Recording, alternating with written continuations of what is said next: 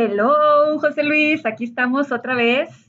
¿Cómo, estás, Betty? Muy bien, muy bien, pues bien contenta y el tema que traemos ahora creo que está padre porque ¿quién no ha visto, quién no ha vivido una experiencia con una marca? Ay, pues yo creo que todos. Oye, pues muy bien, está muy interesante.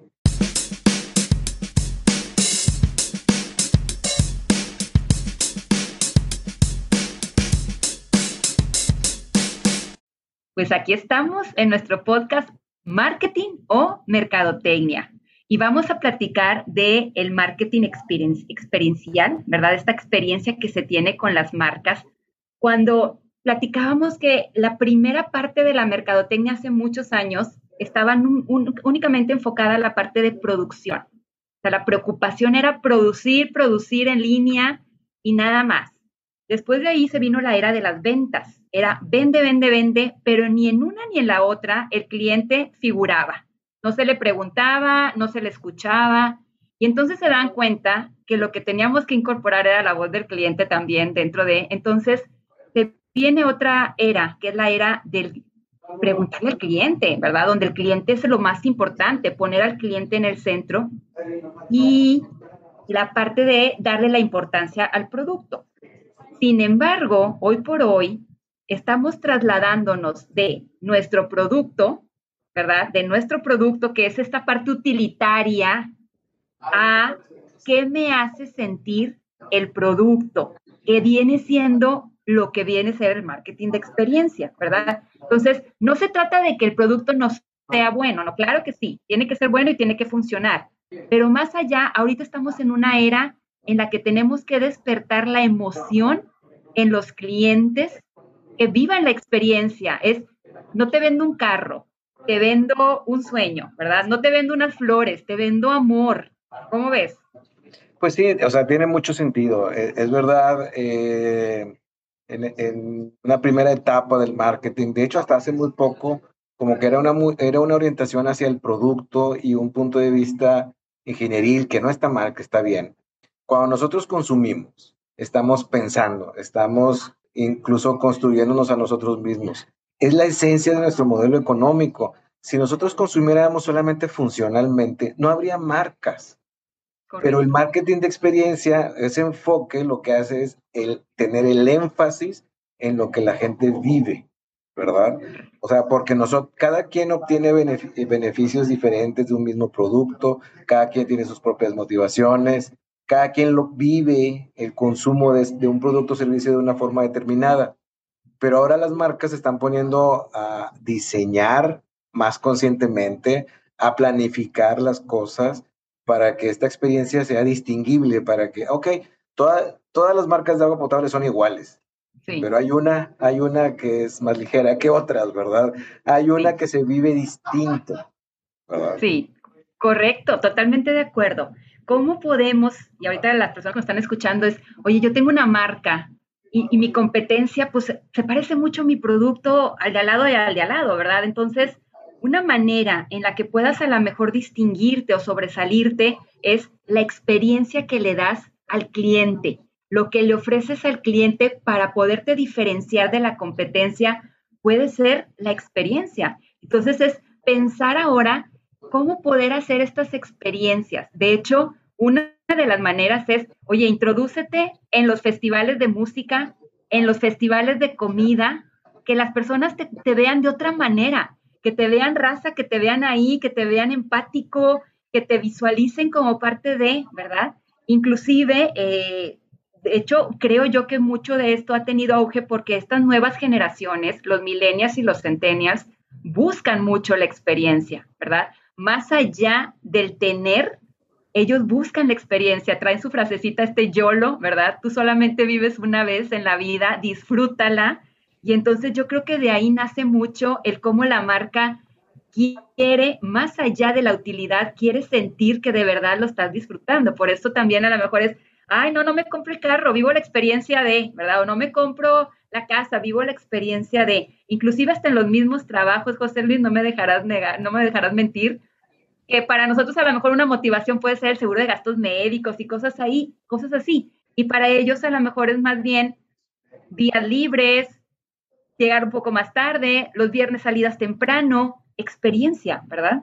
Sí, este, y, y, bueno, mencionas algo muy, muy interesante. Este, también por otra parte, eh, eh, es verdad que las generaciones jóvenes también están batallando más para hacer un patrimonio, ¿verdad? Correcto. Cada vez es más complicado con las, el nivel de compensación y tal, este, poseer cosas, pero al mismo tiempo estamos viviendo ya plenamente en, una en la sociedad del acceso. Pagamos no por adquirir y conservar y poner en inventario un producto, sino por tener el acceso al producto. Sí, yo me acuerdo todavía, por ejemplo, yo me acuerdo cuando, cuando compraba discos, primero en vinil, en, eh, luego en, en, el CD y tal, y tener el objeto era bonito, pero ahora nada más pago el acceso a la música. Y oigo el, el catálogo de canciones y de álbums es, es gigantesco, ¿verdad? Sí. Pagamos por tener el acceso. Y y eso nos lleva a, el énfasis de, bueno, ¿cómo voy a disfrutar esto? ¿Cómo me hace sentir? Conecta con mis valores, conecta con mis estilos de vida. Y, y, incluso los gurúes del mindfulness y de todas estas cuestiones dicen hay que estar presente, hay que, hay que atesorar momentos. toda esta cuestión social compleja se ve en el marketing de experiencia. Totalmente. Oye, inclusive cada vez más vas a encontrar un puesto de experiencia en las empresas. Antes no lo había y ahora ya están teniendo el puesto de experiencia. Me ha tocado verlo en bancos, en lugares de comida, ¿verdad? Bueno, no lugares, en empresas que venden comida, ¿verdad? Marcas de comida, que están poniendo el puesto de, de experiencia. Entonces, ha tomado mucha relevancia, es importante y bueno, pues repito, hay que invitar a las marcas a que se sumen a esto porque ahorita está bien, ¿verdad? Y esto nos lleva también a otro tema muy interesante ligado, que es, oye, quiero vivir la experiencia, ¿qué tan individualizada me la puedes hacer? ¿Qué tan individualizado me puede llegar, ¿verdad? Esa marca a mí. Y entonces también estamos en una era donde tenemos ciertas siglas. Las que ya conocemos siempre es la de B2B, Business to Business, una empresa que le vende a otra empresa.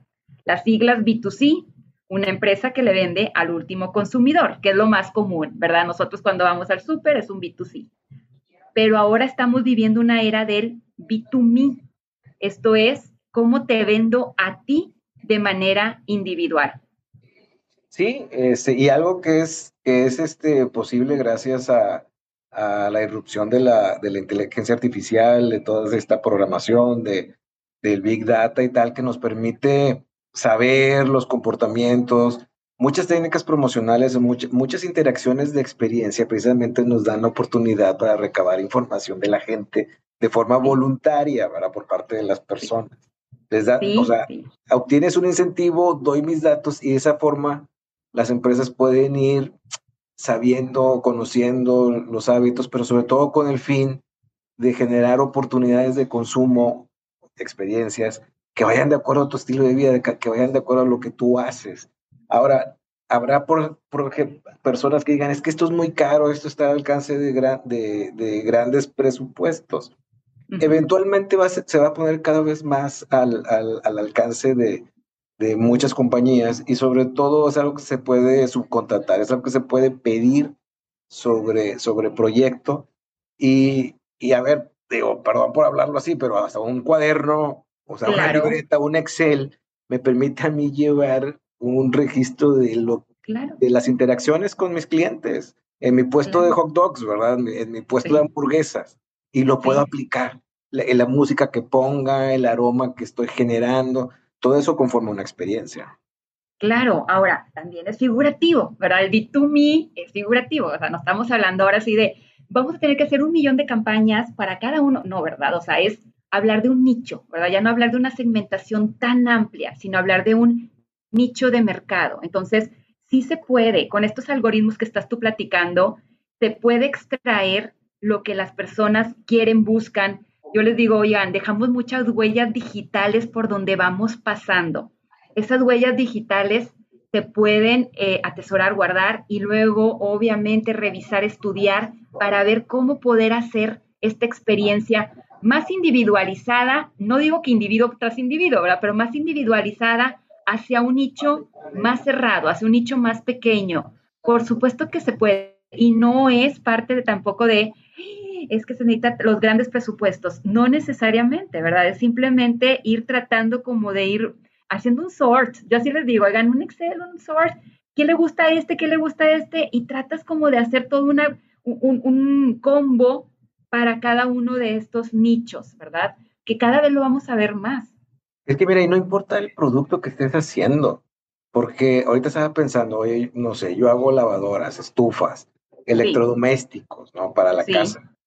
Eh, vamos a generar una campaña o vamos a generar un esfuerzo, una estrategia de tal suerte que la persona que compra mi producto en cualquier tienda, tienda X, que tenga un incentivo para contactarnos, tenga un incentivo para darnos su información.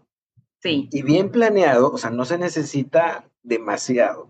Bien planeado, yo puedo estar en contacto con esa persona y puedo decir, oye, mira, este, aquí va esto, a ti te gusta cocinar, porque ya te chequé en redes sociales, ¿verdad? a ti te gusta hacer eso, aquí, aquí te va esta receta. Oye, tenemos, tenemos, por ejemplo, ya me has comprado dos, tres estufas a lo largo de no sé qué tanto tiempo. Te voy a invitar a, con a una experiencia con un chef. Entonces, ahí está, o sea, sí se puede individualizar de repente, ¿verdad? Y ahí está la experiencia, ¿verdad? Con un poco de, imaginación y de creatividad.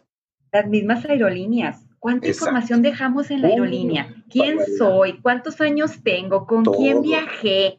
Oye, fácil, un Excel, un sort. Esta persona sale mucho a México, esta va a León, estas solo son vacaciones en verano. En vez de estar mandando ese emailing casi a diario, ¿verdad? Que a veces casi creo que estamos delete, delete.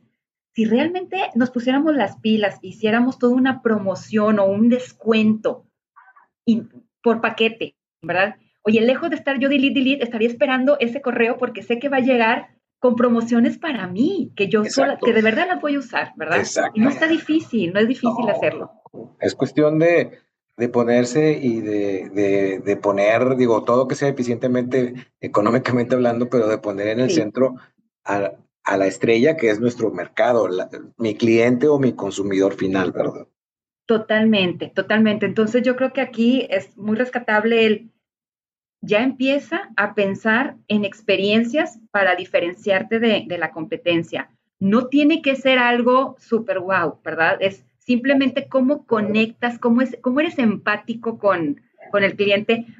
Ya lo hacen muchas campañas cuando a veces se acercan días festivos importantes, Día del Niño, Día de la Madre, ya sabes. Pero oye, esto es lo continuo, no tiene que tener, no tenemos que estar anclados a un evento así, ¿verdad? Entonces es invitarlos a pensar en qué experiencias pueden hacer para atraer al, cliente, invitarlos también a tratar de hacerlo un poco más individualizado, tratar de buscar estos nichos, ¿verdad? Y con muchos temas de tecnología que ahorita ya están libres, gratis, ¿verdad? Que se pueden hacer. Así es, así es.